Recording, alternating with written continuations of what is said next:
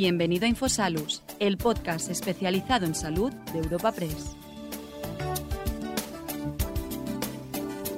Celebramos una nueva cita en el podcast de Infosalus, el portal sanitario de la agencia de noticias Europa Press. En esta ocasión te ofrecemos un encuentro realizado en colaboración con AstraZeneca titulado El futuro del abordaje del cáncer de mama. Para este evento contamos con la participación de Julio Sánchez Fierro, abogado y doctor en ciencias de la salud, Paula González Peña, representante de la Federación Española de Cáncer de Mama, Álvaro Rodríguez Lescure, jefe del Servicio de Oncología Médica del Hospital General Universitario de Elche, Isabel Pineros, directora del Departamento de Acceso de Farmaindustria, y en último lugar, José Manuel Martínez Sesmero, jefe del Servicio de Farmacia Hospitalaria del Hospital Clínico San Carlos de Madrid. Para presentar y coordinar este encuentro, contamos con la redactora jefa de la sección de salud en Europa Press, Eva Concha. Bueno, en definitiva, debido a todos estos logros, como la medicina personalizada, la, inmunoterapia, las terapias dirigidas, la medicina de precisión, el diagnóstico molecular, que es también fundamental, se está consiguiendo una, manera diferente de abordar el cáncer.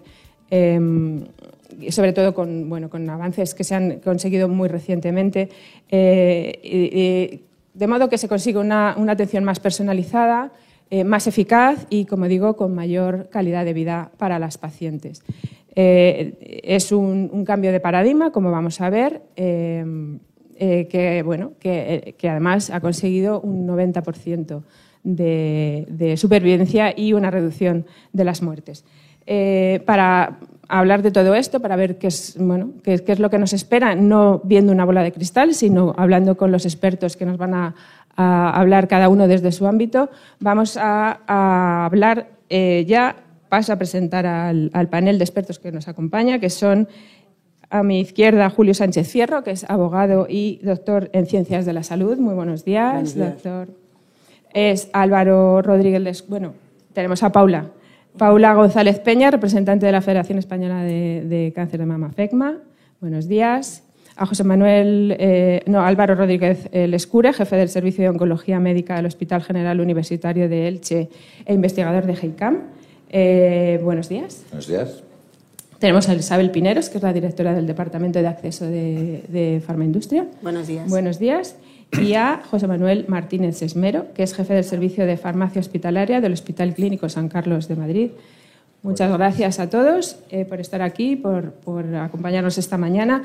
Como somos muchos eh, y hay mucho que contar, eh, voy a dar ya la palabra a Julio Sánchez Fierro para su ponencia Gestión Integral del Cáncer de Mama, en la que nos va a hablar de la importancia de optimizar la gestión integral desde todos los ámbitos, desde todos los agentes, desde una perspectiva ética y jurídica.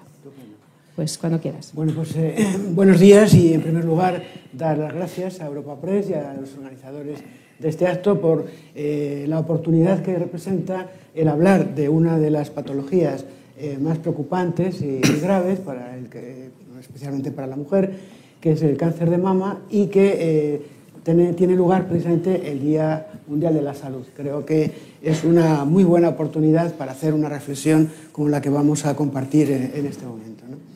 Eh, creo eh, que los datos que eh, nuestra moderadora ha señalado dimensionan suficientemente el problema. Mm, quizá, si me permitieran, añadiría un dato más, y es que cada 30 segundos se diagnostica a una mujer en el mundo con cáncer de mama. Creo que el dato pues, realmente es impactante.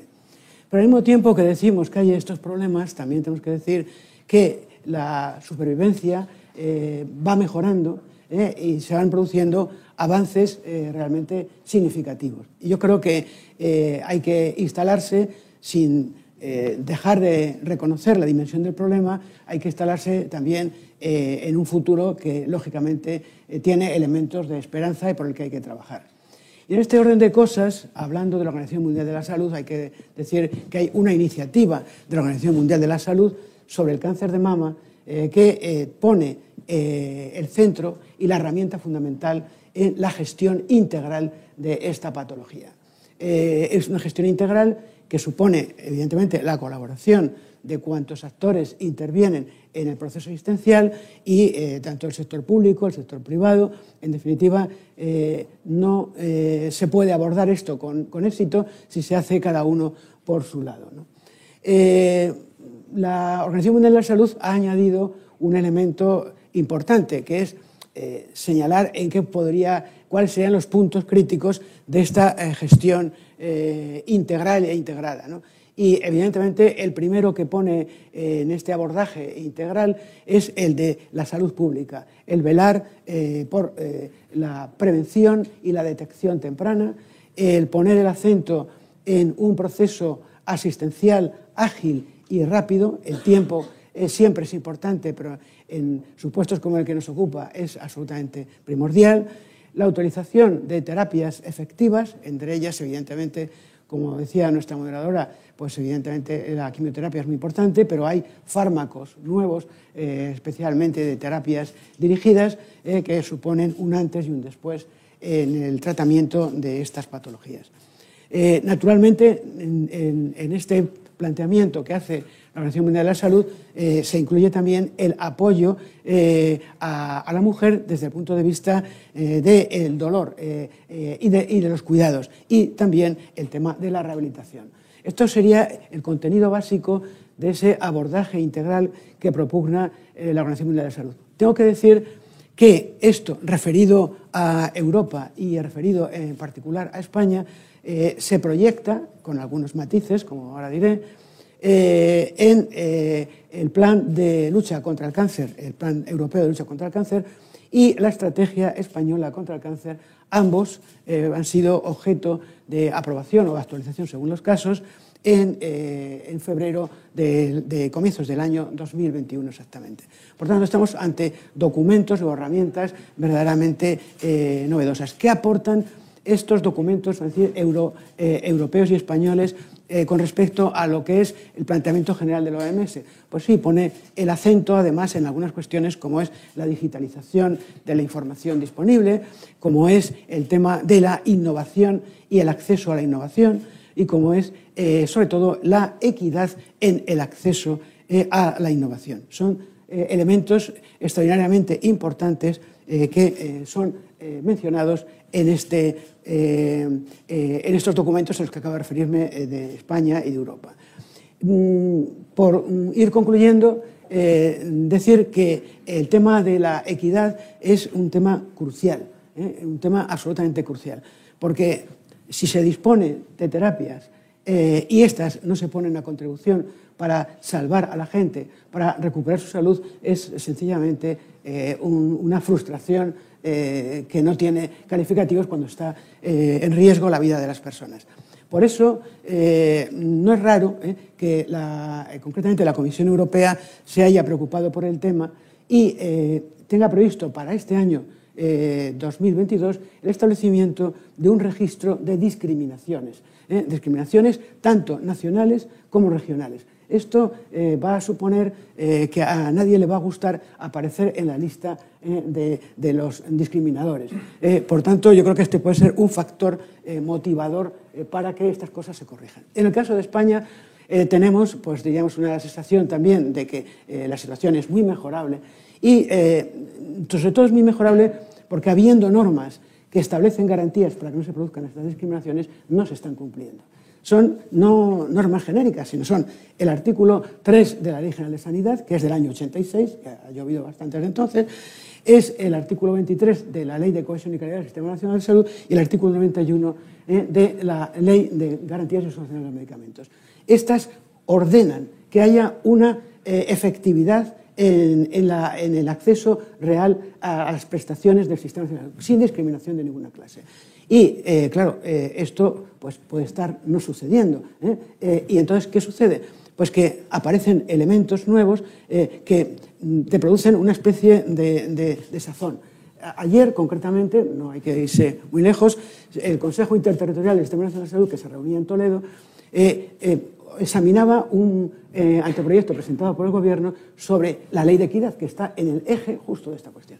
Pues bien, eh, yo cuando eh, leía el texto no salía de mi sorpresa, confío que como es un anteproyecto tendrá cambio profundo, porque se trataba, se fijaba como objetivo dentro de la ley el disminuir las discriminaciones. Oiga, no se trata de disminuir, se trata de erradicar y sobre todo es, se trata de cumplir con lo que dicen las leyes. Eh, decir que se van a disminuir, decir que usted, vamos a saltarnos el semáforo, en vez de 20 veces, solamente 4, pero alguna puede ser mortal. Entonces, en definitiva, eh, creo que es una oportunidad para que esa ley, cuando se apruebe, venga a reforzar lo que han dicho las leyes anteriores y no a poner en cuestión con criterios permisivos eh, lo que está sucediendo. Pues muchas gracias. Volveremos sobre alguno de los temas después en el, debate. Vamos a dar ya la palabra a Álvaro Rodríguez Lescure, que va a hablar sobre el cáncer de mama, presente y futuro del abordaje, para aportarnos datos un poco, cuando quieras. Buenos días y muchas gracias. Bueno, como se ha señalado en la introducción, eh, hablamos de un problema seguramente casi de salud pública y de una enfermedad muy, muy inherente o muy propia, muy cercana a, a nuestra sociedad, a nuestros estilos de vida, a la sociedad occidental. ¿no?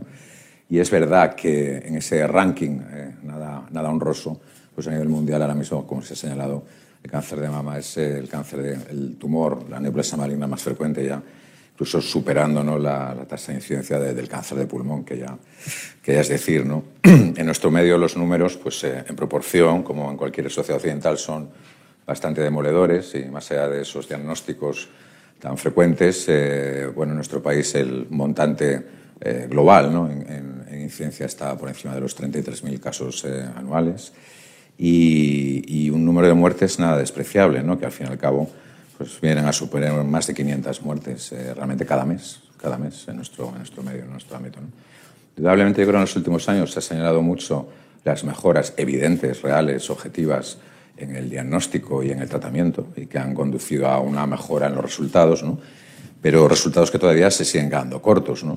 La que del global de casos diagnosticados siempre se señala mucho que a cinco años eh, cerca del 90% de las pacientes están vivas, pero eso no quiere decir que no vayan a recaer y al final es ese 30% que acaba recayendo.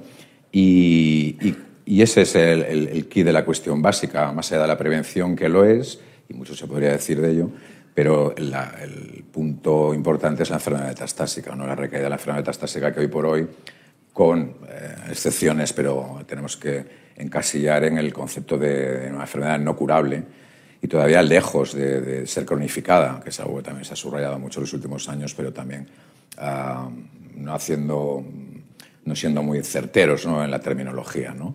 Pero sí es verdad que esas medianas de supervivencia de la enfermedad metastásica han cambiado y están desplazándose al lado bueno y que estamos incrementando eh, supervivencia y estamos incrementando calidad de vida, es real y eh, lo que ha presidido la aplicación de los tratamientos en los últimos años con éxito ha sido básicamente el poder diseccionar, ¿no? Eh, disecar eh, y analizar la enfermedad no como un todo, sino como un grupo de enfermedades diferentes. ¿no? Conocimiento de la biología básica, de los tumores, de los tipos de cáncer de mama, de los tipos de, mutaciones y de características biológicas que los dirigen, pues ha permitido generar esas terapias que llamamos dirigidas, ¿no? La carta está un poco presuntuoso, pero más dirigidas, más personalizadas y que superan un poco las terapias básicas, que hay que subrayar que todavía siguen siendo tremendamente útiles. Los tratamientos se han evolucionado históricamente de una forma muy sucinta de, lo básico en cáncer. Eh, tratamiento local, básicamente, curativo en muchos casos, que estoy a subrayarlo también. La cirugía y la radioterapia ¿no? tienen su papel también en la, enfermedad avanzada, eh, más paliativo, pero muchas veces de interés y de importancia pero realmente en los últimos años el cambio fundamental en la, supervivencia, en los resultados, eh, vienen en parte de la detección precoz, pero no mayoritariamente, más bien minoritariamente. ¿no? Realmente es el desarrollo de tratamientos dirigidos más eficaces y sobre todo su implementación y el aplicarlos, ¿no? tanto en la enfermedad inicial como en la metastásica. ¿no?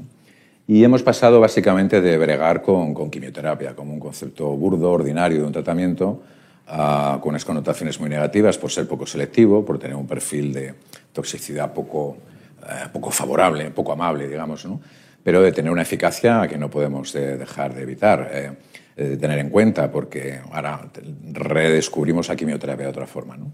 Y hacíamos terapias dirigidas sin saberlo, básicamente con el grupo de, tratamientos vinculados a la hormonoterapia. ¿no? Y más viejo que el TVO, pero y no sabíamos que era tan dirigido, pero lo era, ¿no? Sigue siendo fundamental en los tumores hormonodependientes, ¿no? Y el desarrollo de terapias dirigidas fundamentalmente en la enfermedad HER2 positiva y en algunas otras uh, situaciones ha, ha, generado un, ya muchas generaciones de fármacos nuevos eh, que no están adscritas al ámbito de la quimioterapia. Posiblemente la última quimioterapia en cáncer de mama que se aprobó pues, debe ser hace 10 años aproximadamente, ¿no? o incluso 12. ¿no? Y, y no ha habido nuevas aprobaciones en quimioterapia. Sin embargo, todo lo que hemos avanzado ha sido por fármacos no quimioterapia vinculados con enfermedad HER2 positiva, vinculados con enfermedad hormonodependiente y más recientemente incluso con la, con la enfermedad triple negativa. Hemos aprendido a tratar eh, con anticuerpos monoclonales la enfermedad HER2 positiva, Hemos incorporado, estamos incorporando recientemente la inmunoterapia, que ha sido un caballo de batalla importante, de avance en muchísimos otros tumores, que estaban huérfanos de tumores hasta, de, de tratamiento hasta hace nada, y en algunos subgrupos de cáncer de mama ya tenemos resultados importantes en enfermedad avanzada, pero sobre todo especialmente en enfermedad inicial, en triple negativo también. ¿no? Y eh, el HER2 positivo ha sido un desarrollo absolutamente brutal, uno tras otro, de fármacos dirigidos ¿no? contra contra HER2, anticuerpos monoclonales y pequeñas moléculas, ¿no? que ahora mismo pues, eh, siguen avanzando y revolucionando un poco el escenario, especialmente de la enfermedad metastásica, con resultados que no veíamos desde, desde hace décadas. ¿no? En ese sentido es interesante, yo creo, eh, retomando un poco el, el, el, hilo, el punto anterior de, de, la quimioterapia, como fármaco um, poco agradable, poco deseable, con un perfil muy estrecho ¿no? de, de, terapéuticamente hablando. ¿no? Y sobre todo muy limitado por su toxicidad, que es obvia, evidente en muchos casos. Pero es verdad que ahora mismo eh, la, la, conjunción de la terapia dirigida con anticuerpos y, y, y, añadiendo la quimioterapia, es decir, lo que llamamos inmunoconjugados, que son moléculas de anticuerpo que llevan fusionada una molécula de quimioterapia y que hacen una, uh, di, dirigen la quimioterapia a, a, la célula realmente eh, diana, ¿no? gracias a ese anticuerpo, pues ha cambiado panorama y aspectos importantes, por ejemplo, en la enfermedad HER2 positiva y recientemente también en la enfermedad triple negativa, ¿no? donde realmente, pues más allá de la quimioterapia, pocas cosas teníamos. ¿no? Por tanto, eh, el, avance es importante eh, y especialmente, ¿no? llevamos una época en la que se incorporan fármacos eh, a, toda la cantidad de, de, opciones terapéuticas de tratamiento sistémico que tenemos y que desde luego es necesario, y subrayando la intervención previa, ¿no? Pues, eh, hacer todo el trabajo posible para eh, evitar la inequidad y la, y la no justicia ¿no? en el acceso a esas innovaciones eh, a las que muchos paci muchas pacientes y muchos pacientes también, que varones los hay también, pues necesitan acceder eh, de forma preferente. ¿no? Muchas gracias. Quiero aprovechar eh, este parón para recordar a las personas que nos estáis siguiendo a través de, de streaming que podéis hacernos llegar vuestras preguntas para eh, después en el, en el, coloquio hacérselas llegar también a los, a los ponentes. Y damos la palabra ya a José Manuel Martínez Esmero, que nos va a hablar del abordaje del cáncer de mama por parte de la no, sí, de la farmacia hospitalaria, perdóname. Sí, y bueno, como el farmacéutico participa en, esta, en este trabajo. Sí, sí, pues nada, muy buenos días a todos. Gracias ¿no? a los organizadores por la invitación y un placer estar con muchos compañeros y, y amigos. Bueno, la perspectiva de farmacia hospitalaria no es posible si no es dentro de un equipo, ¿no? de un equipo donde muchos otros profesionales, ¿no? el ámbito médico, de enfermería, trabajan para mejorar la calidad de vida, ¿no? como en este caso ¿no? las pacientes que tienen cáncer de mama. En farmacia hospitalaria probablemente yo creo que el ámbito de la oncología o de la oncomatología es un ejemplo paradigmático de superespecialización en nuestro campo de actuación desde hace mucho, mucho tiempo. Y de hecho quería resaltar la labor ¿no? del Grupo Español de Farmacia Oncomatológica, el Grupo GEDEFO, dentro de la Sociedad Española de Farmacia Hospitalaria, ¿no? que es quien bueno, pues generó un camino que hoy ha generado pues, bueno, pues múltiples actividades en, en la colaboración de este equipo multidisciplinar. Antes se comentaba eh, el aspecto ¿no? de, lo que es el acceso a los tratamientos. ¿no? Esto es muy importante para la farmacia hospitalaria, ¿no? cómo se posicionan en las guías farmacoclínicas de un hospital, de una región, eh, las nuevas alternativas, ¿no? cuál es el lugar en la terapéutica. Esto quizás es uno de los primeros puntos, que luego continúa en un trabajo muy rodado ¿no? pues en los comités de tumores, eh, los nuevos comités, ¿no? ya casi de biología molecular, vamos a decir, de tumores, ¿no? donde también muchos farmacéuticos de hospital comienzan a trabajar, pero luego hay una vertiente también más, más directa ¿no? de trato con, con las personas, ¿no? con los pacientes. Y es verdad que esto ha ido, ha ido cambiando a lo largo del tiempo. Es verdad que hemos pasado de una actividad que era pues, bueno, de validar un tratamiento, una dosis que se había prescrito, asegurar algunos perfiles de interacciones, la elaboración, como no, segura, adecuada, trazable, con calidad, y, fomentar y posibilitar a la enfermería ¿no? una administración segura en un hospital de día, pues a, tener muchas veces una consulta de atención farmacéutica al lado ¿no? de la consulta de los oncólogos médicos, pues para también, bueno, muchos de los tratamientos que afortunadamente han ido llegando al arsenal farmacoterapéutico que se administra en vía oral, que el paciente viene a la farmacia hospitalaria, tiene su entrevista con, médico, con farmacéutico, también con enfermería y bueno, pues eh, apoyamos ¿no? desde, desde, ese punto de vista, pues como he dicho, eh, detección, eh, evitar interacciones, fomento de adherencia y también últimamente yo quisiera mm, recalcar ¿no? el compromiso ¿no? para también contribuir al concepto global de resultado en salud, que también se, siempre hemos tenido claro ¿no? cuáles han sido las variables clínicas ¿no? más clásicas, las que puedan ir surgiendo, ¿no? Eh, con marcadores asociados o no a predicción de respuesta, a seguimiento a la respuesta ante el nuevo arsenal farmacoterapéutico, pero también con una visión más humana, ¿no? de, calidad de vida, en un nuevo paradigma de atención, ¿no? de, del dato referido por paciente, los famosos PROs, PREs, ¿no? en los acrónimos anglosajones, que creo que es también una actividad compartida dentro de este equipo. Y luego, claro, también, como no, pues la, eficiencia, ¿no? que es como siempre la, marca de la casa en, farmacia hospitalaria, pero que si no es desde un trabajo en equipo es imposible eh, llegar a ella. Y en última instancia, es verdad que bueno, la innovación en nuevos tratamientos, y, se ha descrito anteriormente, eh, ha sido formidable, ha, cambiado ¿no? la vida de, de las personas, pero también yo creo que eh, poder desarrollar nuevos métodos de atención dentro de ese equipo ha sido importante y me gustaría resaltar cómo farmacia hospitalaria y en época pandémica no tuvimos que cambiar, al igual que hicieron los oncólogos y el personal de enfermería, la manera de, de tratar ¿no? y de seguir a los pacientes, ¿no? desarrollando métodos de teleasistencia, en nuestro caso de telefarmacia, que perdura eh, hoy en día y que también es una nueva manera de adaptarse a las necesidades y expectativas de, la sociedad, de las pacientes con cáncer de mama, en este caso, que, bueno, pues tienen muchos otros quehaceres, otras problemáticas y que también el sistema pues, debe ir eh, adaptándose a ellas. Por lo tanto, bueno, eh, una parte más dentro del equipo asistencial y la verdad que, como digo, muy orgulloso del trabajo de muchos compañeros que trabajan en este día a día en equipo con otros profesionales. Muchísimas gracias también a ti, José Manuel. Vamos con Isabel, que nos va a hablar de la contribución de la industria farmacéutica a la innovación, cuando quieras. Muchas gracias, eh, buenos días a todos. Eh, muchas gracias a los organizadores por invitarme a participar en esta jornada. Y la verdad es que eh, si hablamos de nuevos, si nos centramos en los medicamentos exclusivamente y echamos la vista atrás hace 40 años, en el año 80, vemos cómo efectivamente han surgido muchísimos medicamentos que han hecho pequeñas aportaciones o grandes aportaciones en el tratamiento del cáncer de mama. Como el primer tratamiento que va eh, dirigido a las eh, pacientes con un cáncer hormonosensible que quizás se puede decir que, ahora me puede corregir el doctor Lescure, puede ser el primer medicamento de medicina personalizada, que lo ha comentado antes, sin saber que era medicina personalizada, cómo se ha ido cambiando y cómo se han ido dirigiendo los nuevos tratamientos para, eh, en lugar de buscar abordar el cáncer a cañonazos, buscar abordar el cáncer con drones. Esta sería eh, la diferencia entre la quimioterapia convencional, que funciona, y la medicina personalizada. Y de hecho así está contemplado en el Plan Europeo de Lucha contra el Cáncer. Si miramos qué podemos eh, esperar en el futuro, pues eh, verdaderamente tenemos bastante expectativa. hay un informe que elaboran los productores y desarrolladores americanos de medicamentos del año, del año 21, de enero del 21, que ya delatan que existen en torno a 8.000 eh, nuevas moléculas que se están investigando en estos momentos en investigación clínica. En su mayoría son moléculas eh, orientadas a los tratamientos del cáncer.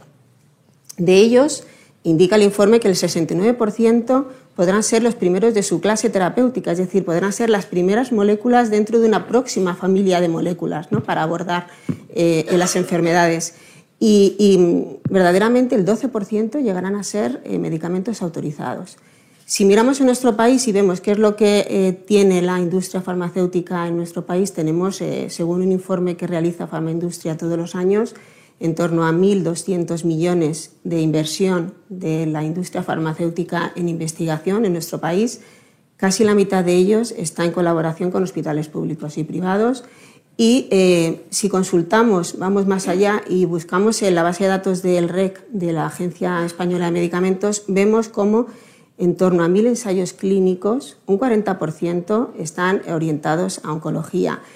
Y además, si vamos más allá, eh, no es lo mismo un ensayo clínico en oncología, en fase 3, una fase 4, que en fases tempranas, puesto que, lógicamente, tener un ensayo clínico en fases tempranas supone eh, fundamentalmente dar posibilidad a pacientes a nuevas moléculas que están en, su desarrollo inicial, en la fase más temprana de su investigación.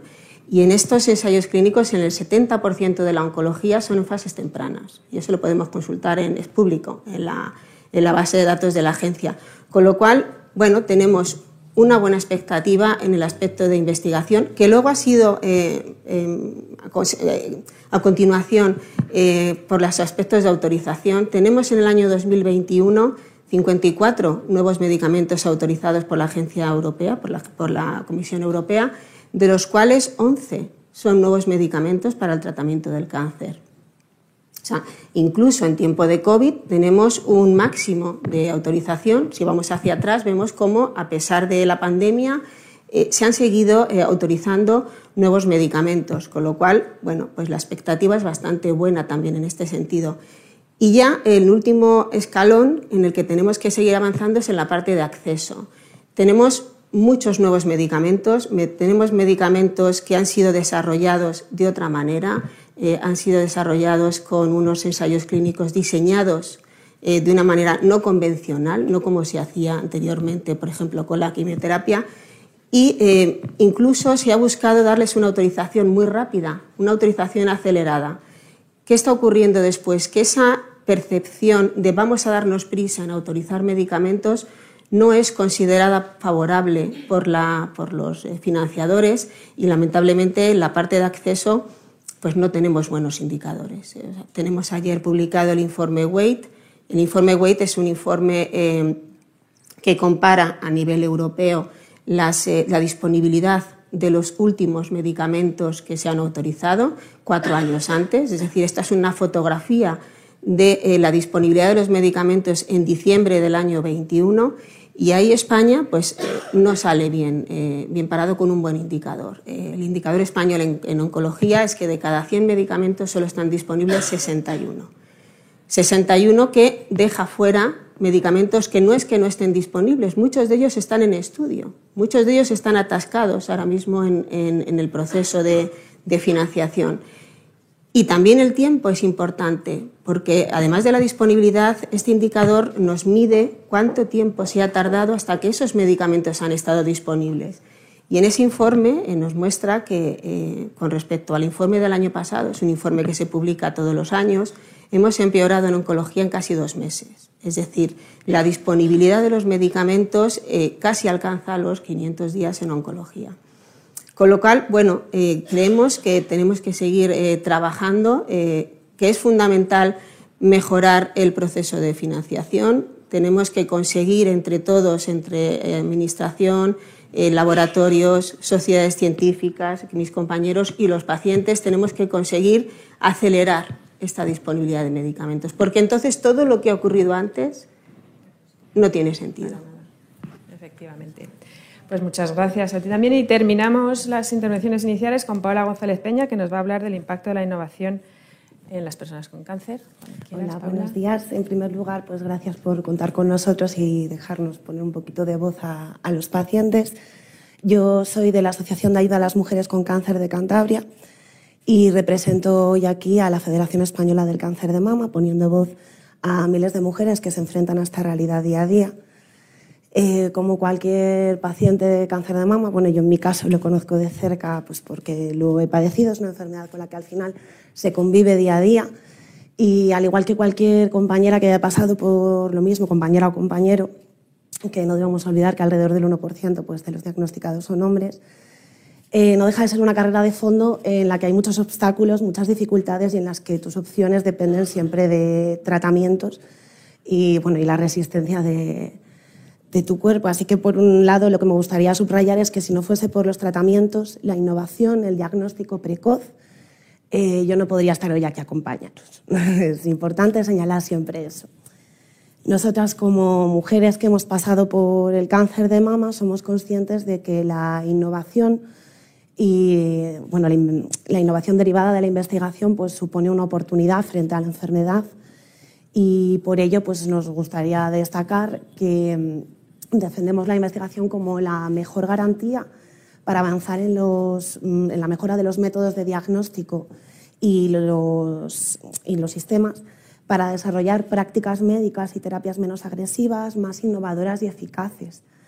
Y eh, bueno, para innovar y disponer de medicamentos contrastados, así como para profundizar los cuidados paliativos de los pacientes en estados pues, un poquito más avanzados y así también avanzar en la corrección de los efectos secundarios de, que puedan tener derivados de la enfermedad y de los propios tratamientos.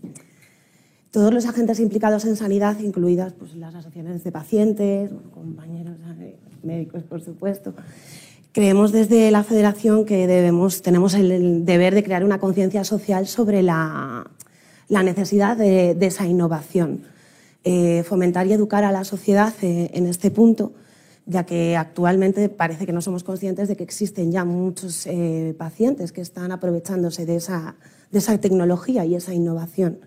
Y nos gustaría que eso calase más en, en, la sociedad. Si se cuenta con nosotros los pacientes, pues seríamos los principales aliados para poder incentivar esta innovación, porque nosotros de lo que somos conscientes es que eh, a mayor innovación, eh, mayor índice de supervivencia. Y eso es lo que nos gustaría reclamar eh, creemos que igual la salida de la crisis económica que la pandemia pues, ha derivado quizás es la oportunidad para cambiar eh, un poquito esto y poder seguir insistiendo en la investigación y eh, en la innovación de nuevos conocimientos. Y bueno, creemos que quizás podríamos cambiar ese modelo de crecimiento competitivo pues, también para facilitar la creación también de nuevos empleos y, y nueva industria.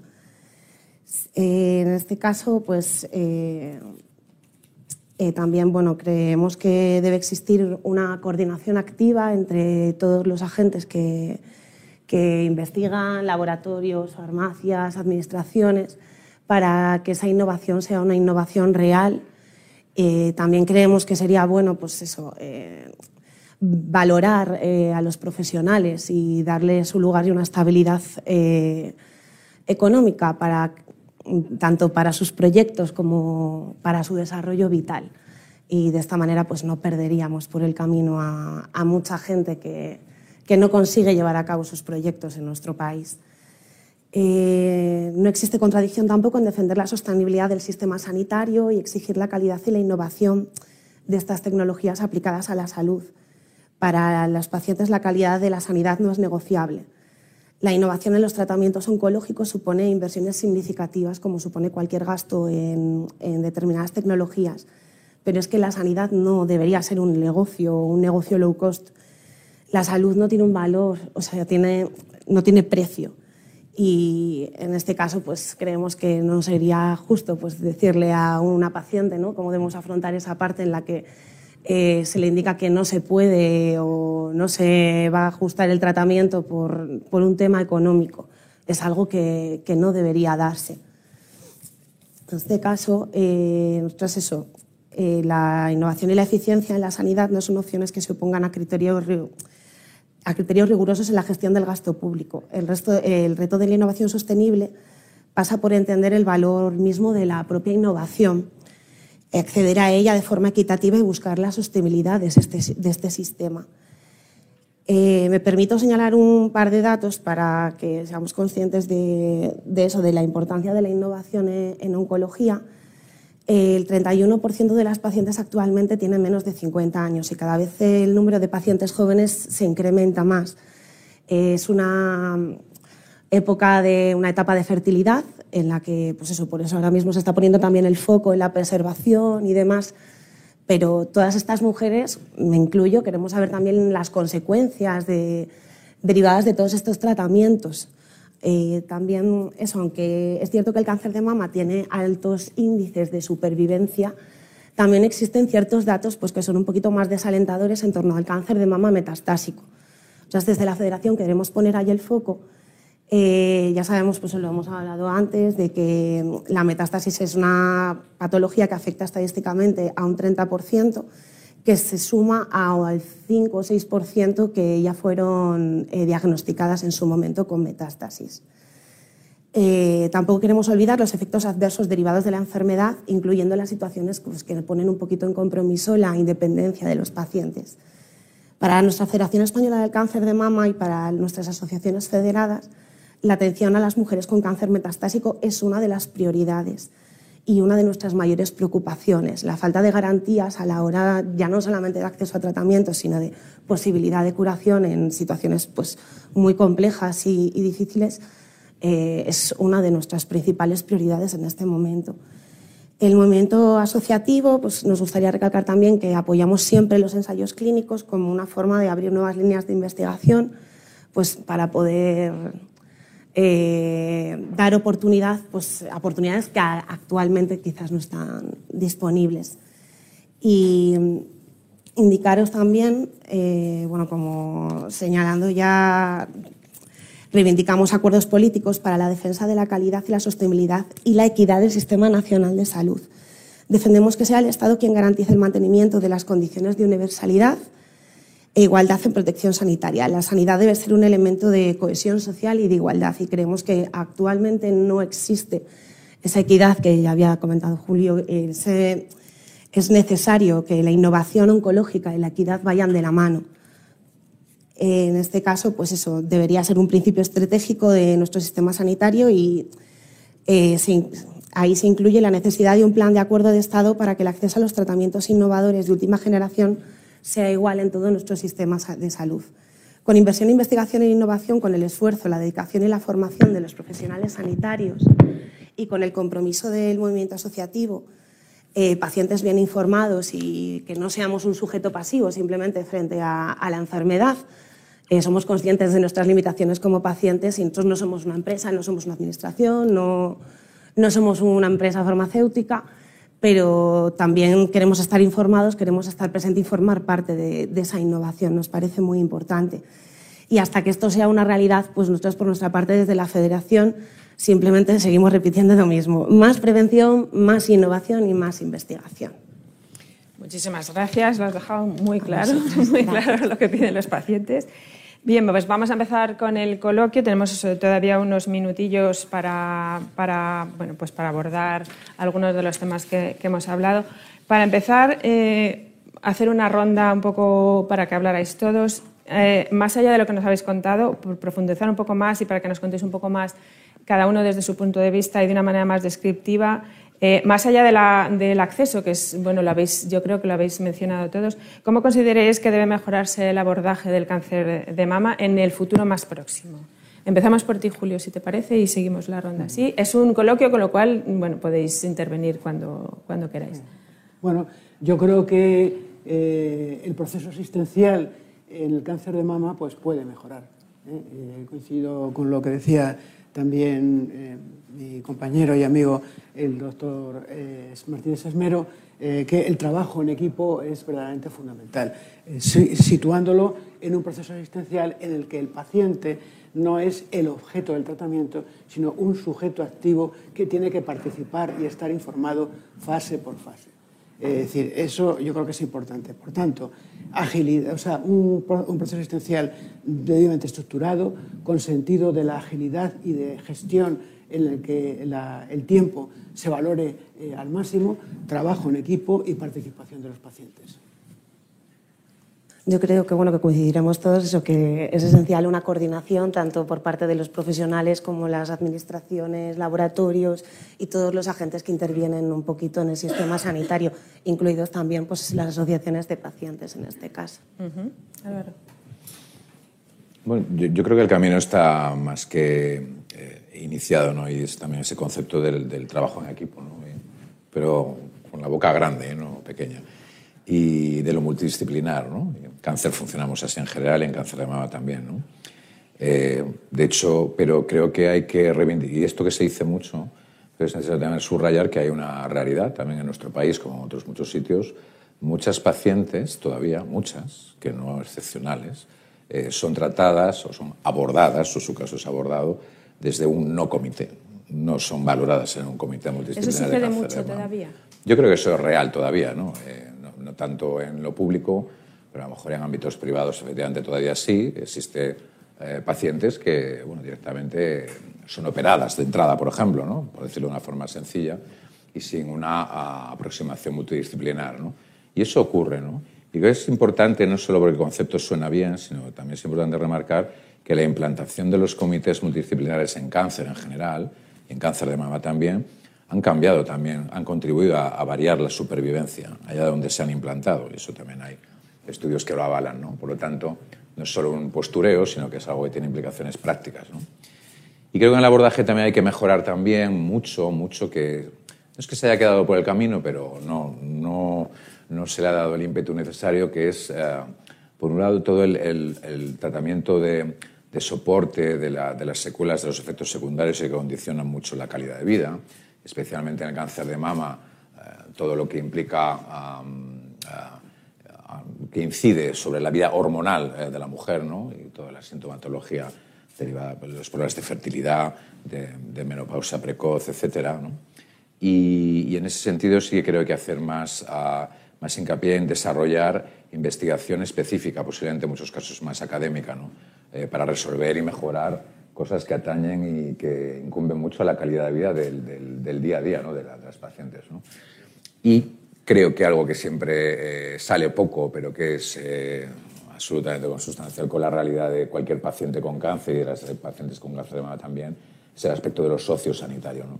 El impacto que tiene la, la enfermedad en la, en la, vida familiar, en la vida laboral, eh, las situaciones de las eh, incapacidades laborales, eh, soporte social y auxilio social a, a, a pacientes, muchas de ellas, por supuesto, en una edad activa laboralmente hablando, y que tiene un impacto eh, social amplio, no solo en la paciente, en su entorno, en su familia, etcétera, muy relevante y que es un aspecto que también en España pues creo que es, vamos a decir, francamente más que mejorable. Mejorable, ¿no?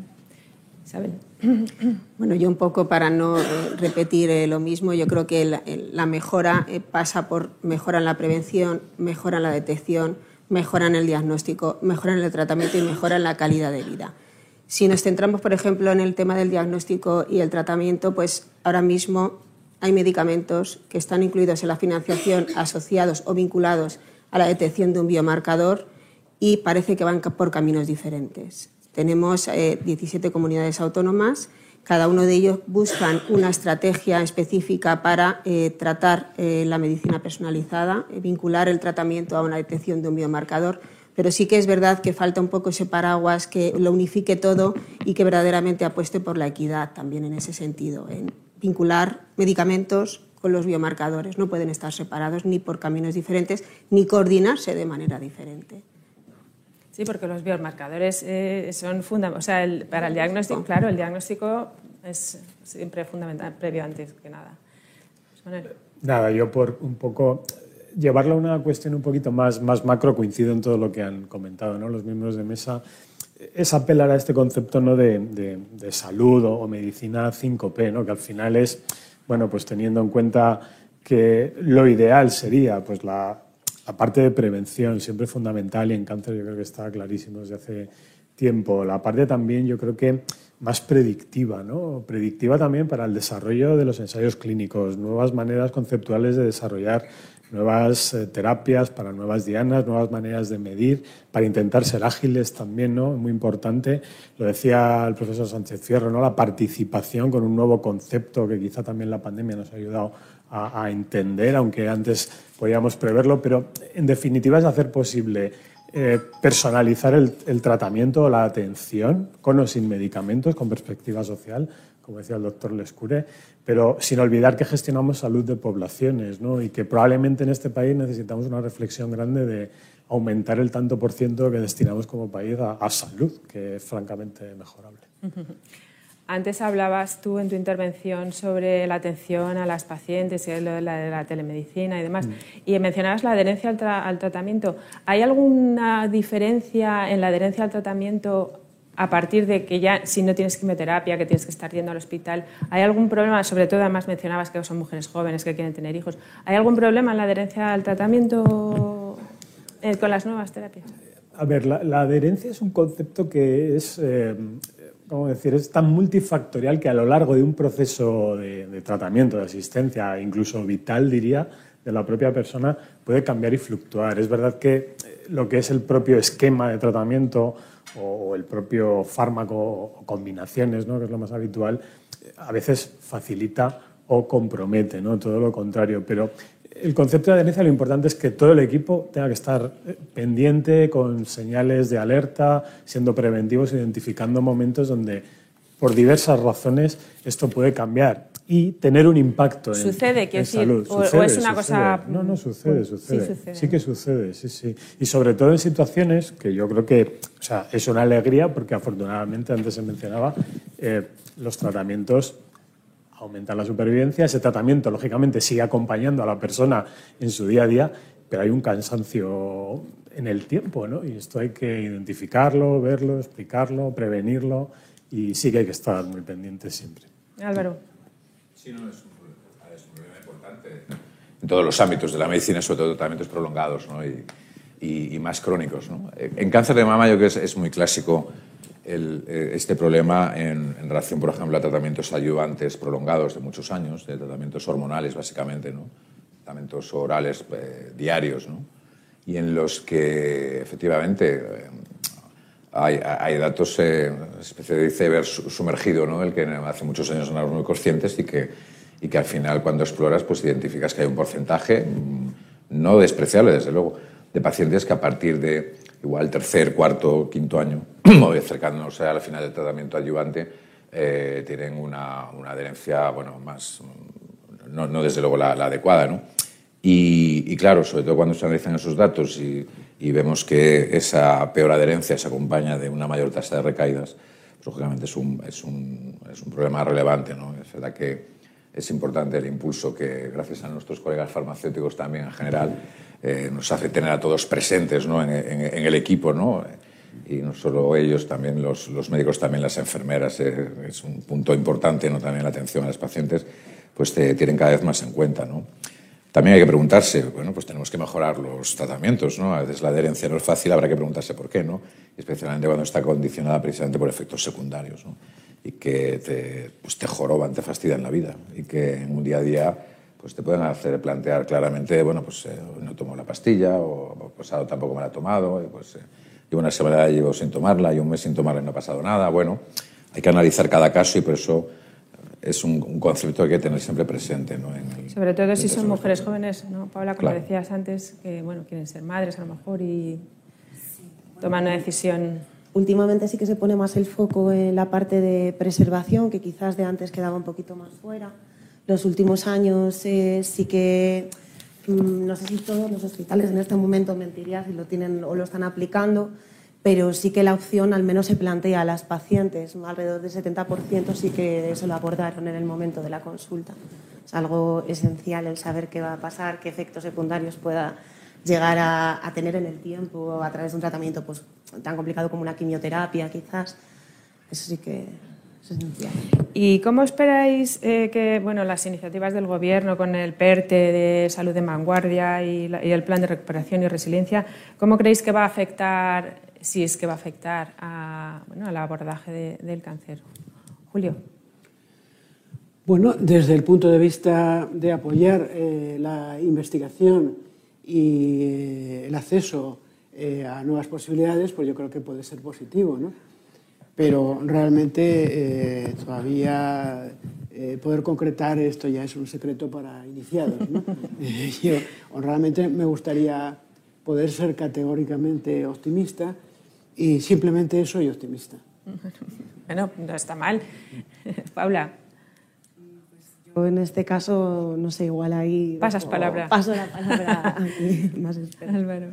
Del público bueno, en la pregunta de cómo esperáis, pues yo espero, más que en el sentido de, esperanza, me sumo un poco también a, la idea de, mi amigo Sánchez Fierro. ¿no? bueno, vamos a verlo. ¿no? Creo que estamos un poco a la expectativa y, viendo en qué se traduce. No tenéis mucha información ¿no? al respecto, no sea... Bueno, el problema siempre conceptual, es que una cosa son los planes, otra cosa son los planes son mejores, peores, malos, buenísimos, eh, eh, pueden responder a una visión adecuada o no adecuada, pero no hay plan bueno si no tiene un presupuesto detrás. Luego cómo aterriza eh, claro. Sí. Una pequeña postilla sería interesante que los recursos que pueden estar en el PERTE se conectaran con la estrategia española del cáncer, porque lo que no tiene sentido es eh, innovar por innovar, buscar por donde se busque, eh, eh, tener muchas ocurrencias cuando existe una estrategia. Entonces yo creo que la dotación de recursos adscrita al desarrollo de la estrategia, yo creo que debería ser el punto número uno para que el PERTE, al menos en lo que se refiere al cáncer de mama, sea un éxito. Si se trata de ver qué se nos ha ocurrido como cosa que podría ser interesante, pues evidentemente eso eh, puede ser una utilización de recursos muy cuestionable. Hay, un plan, una estrategia del cáncer en nuestro país escrito hace, eh, ¿cuántos años ya? La actualización última es de, febrero de, sí, la actualización. No, pero, viene arrastrado desde el tiempo. Pero el plan de, años, ¿no? Y hay partes enteras, eh, bloques enteros además de, aspectos básicos, básicos de cáncer que, no están desarrollados en nuestro país. Hablamos de cuidados paliativos, por ejemplo. Algo, ah, no es una filigrana eh, de, escaparate, cuidados paliativos. Una cosa básica en cualquier estrategia nacional de cáncer desarrollo en nuestro país de los paliativos es eh, dista deja mucho, mucho que desear, deja mucho que desear. Un ejemplo importante, ¿no? que ilustra un poco. Los planes son muy buenos, pero si no tienen su dotación, sus recursos para implementarlos, pues siguen siendo buenos, pero un escaparate. Isabel, en, vuestro sector. Yo soy eh, firme defensora de que el sector eh, industrial, en mi caso, ¿no? Eh, tiene muchas potencialidades para ser desarrollado y en colaboración, lógicamente, con la Administración. El sector eh, de los laboratorios farmacéuticos tiene investigación, lo he comentado, tiene desarrollo, tiene también producción, tiene plantas de producción en España, 84 plantas de producción en España. Entonces, eh, todo el interés en colaborar con la Administración eh, es absoluto, absoluto, teniendo en cuenta además que son la mayoría multinacionales que tienen su filial en España y que la filial española quiere participar también del desarrollo, del, por supuesto, del, país. Eso es indudable. Pues eh, yo diría en resumen que lo afronto con un eh, escepticismo positivo, pero eh, vería un poco la oportunidad en, una parte que antes hemos tocado, ¿no? desde nuevos modelos de atención y como también en transformación digital, si conseguimos conectar con otros planes previos, ¿no? que ya se ha dicho, Ah, pues eh, tenemos una oportunidad muy buena ¿no? para realmente poder eh, repensar y despensar algunas cosas que no han funcionado al hilo de este concepto, que a lo mejor no solventa todo, está claro, pero ayudará a, mejorar. Entonces, escepticismo positivo. Por... Sí, sí, sí. Una cosa que en todo caso yo creo que tiene que estar claro eh, que, el PERTE como tal ayuda a la innovación, a disponer de nuevas eh, soluciones terapéuticas, pero la prestación farmacéutica no se nutre en base a fondos europeos, sino presupuesto español. Entonces quiere decir que podemos construir castillos eh, en forma de PERTES, pero aquí lo que hace falta de tener es presupuesto nacional. Efectivamente. Eh, estamos llegando al final. quería si, si alguno de vosotros tenéis el dato de cuántas pacientes eh, tienen acceso a, las nuevas terapias. Estabais hablando del tema de bueno, que no hay acceso suficiente al abordaje. ¿Cuántas pacientes siguen, digamos, con el sistema antiguo, quimioterapia solamente, operación? ¿Y cuántas tienen ya acceso? No sé si hay algún dato, alguno. Es que quizá la, pregunta no sea así la manera de, plantearla, ¿no? Quiero decir. Uh, cuando hablamos de las antiguas terapias, son terapias reales, ¿no? Quiero decir, eh, sí, pero bueno, quiero decir que... Todo depende de cada caso, de cada situación, ¿no? Eh, seguimos utilizando quimioterapia, por desgracia, pero es necesaria, en muchos casos absolutamente necesaria, ¿no? Eh, y tú luego depende mucho del tipo, del subtipo de cáncer de mama del que hablemos. ¿no? Es, verdad que, es verdad que en los últimos años ha habido avances en los tipos fundamentales. ¿no? Posiblemente triple negativo era donde había habido menos avances, especialmente en la enfermedad metastásica, donde la base siempre ha sido la quimioterapia y sigue siéndolo. y bueno, la erupción de la inmunoterapia y de los inmunoconjugados ahora recientemente, pues está cambiando esto. ¿no? Pero esto es muy actual, muy, muy, muy reciente. ¿no? El acceso a inmunoconjugados en general, pues es que varía, varía en cada semana. Y el problema es que, eh, y este es también el problema, es una cuestión de, de justicia, pero al final de justicia y de equidad. ¿no? Porque mm, malo es no poder acceder, malo es eh, acceder tarde, ¿no? pero en, en cuestión de ciudadanía, eh, pensando como, como ciudadanos, el problema de la equidad es eh, todavía más sangrante, ¿no? porque el problema es que se acceda a unos sitios y en otros no. Y, esto condiciona un poco el, tus opciones eh, vinculadas y dependientes a tu distrito postal, o a tu, donde vives, o a tu departamento de salud, al hospital que te ve, al, al oncólogo que prescribe, casi, ¿no? porque puede o no puede prescribir. Puede prescribir a lo mejor con más facilidad o no facilidad puede poner todo el empeño del mundo en conseguirlo, pero a lo mejor en su departamento, en su comunidad autónoma, uh, la política es no financiarlo, por ejemplo. Entonces está un fármaco pendiente de financiación, ¿no? Y a lo mejor en otras se buscan mecanismos para, para sí buscar una vía de financiación cuando realmente una innovación que vale la pena. Al cabo, todos peleamos, las pacientes, por supuesto, pero los farmacéuticos, los médicos prescriptores, todos peleamos por la innovación buena, la que vale la pena. Yo no quiero pelear por la que no vale la pena, ¿no? No es innovación, no, no, tiene ningún sentido, ¿no?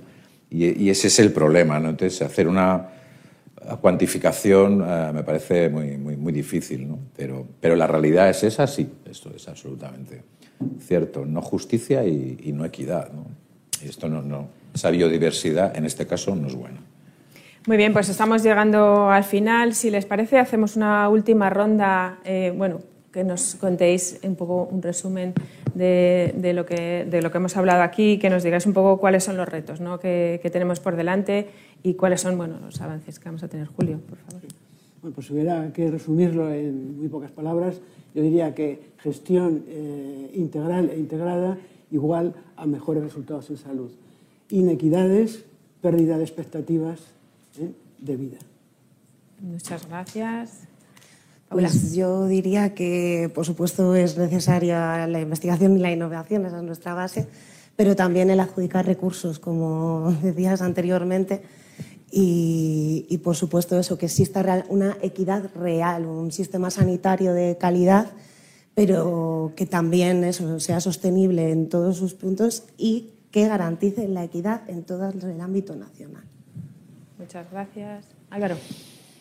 Mm, como no, pues más, más investigación, pero esto no, no sirve de nada si no tiene su, sus recursos correspondientes. ¿no? Esa visión eh, tiene que llegar arriba. ¿no? Y, y equidad en el acceso a los fármacos, por supuesto, y a los biomarcadores, al diagnóstico genómico, que tengamos una atención homogénea, de calidad y, y de excelencia en, en, en todo el país. ¿no? Isabel, muchas gracias. Isabel. Yo creo que seguir apostando por la investigación, seguir apostando por el impulso a tener eh, más innovación, más nuevos medicamentos y trabajar de manera eh, con colaboración, por supuesto, entre todos los implicados para mejorar el acceso. Muchas gracias. ¿Y? Pues nada, eh, coincide investigación e innovación, pero no solo en productos, también en, en servicios, en procedimientos, nuevas maneras de, de atención y enfocado siempre en, en personas. Pues muchas gracias a los cinco, muchísimas gracias por vuestras intervenciones. Eh, gracias también a Sankyo y a AstraZeneca por organizar este encuentro. Esperamos haber arrojado un poco más de luz y de esperanza respecto a lo que, bueno, a lo que nos llega en abordaje de cáncer de mama y despedimos ya a los que nos estáis siguiendo a través, a través de streaming. Hasta el próximo encuentro. Muy buenos días a todos.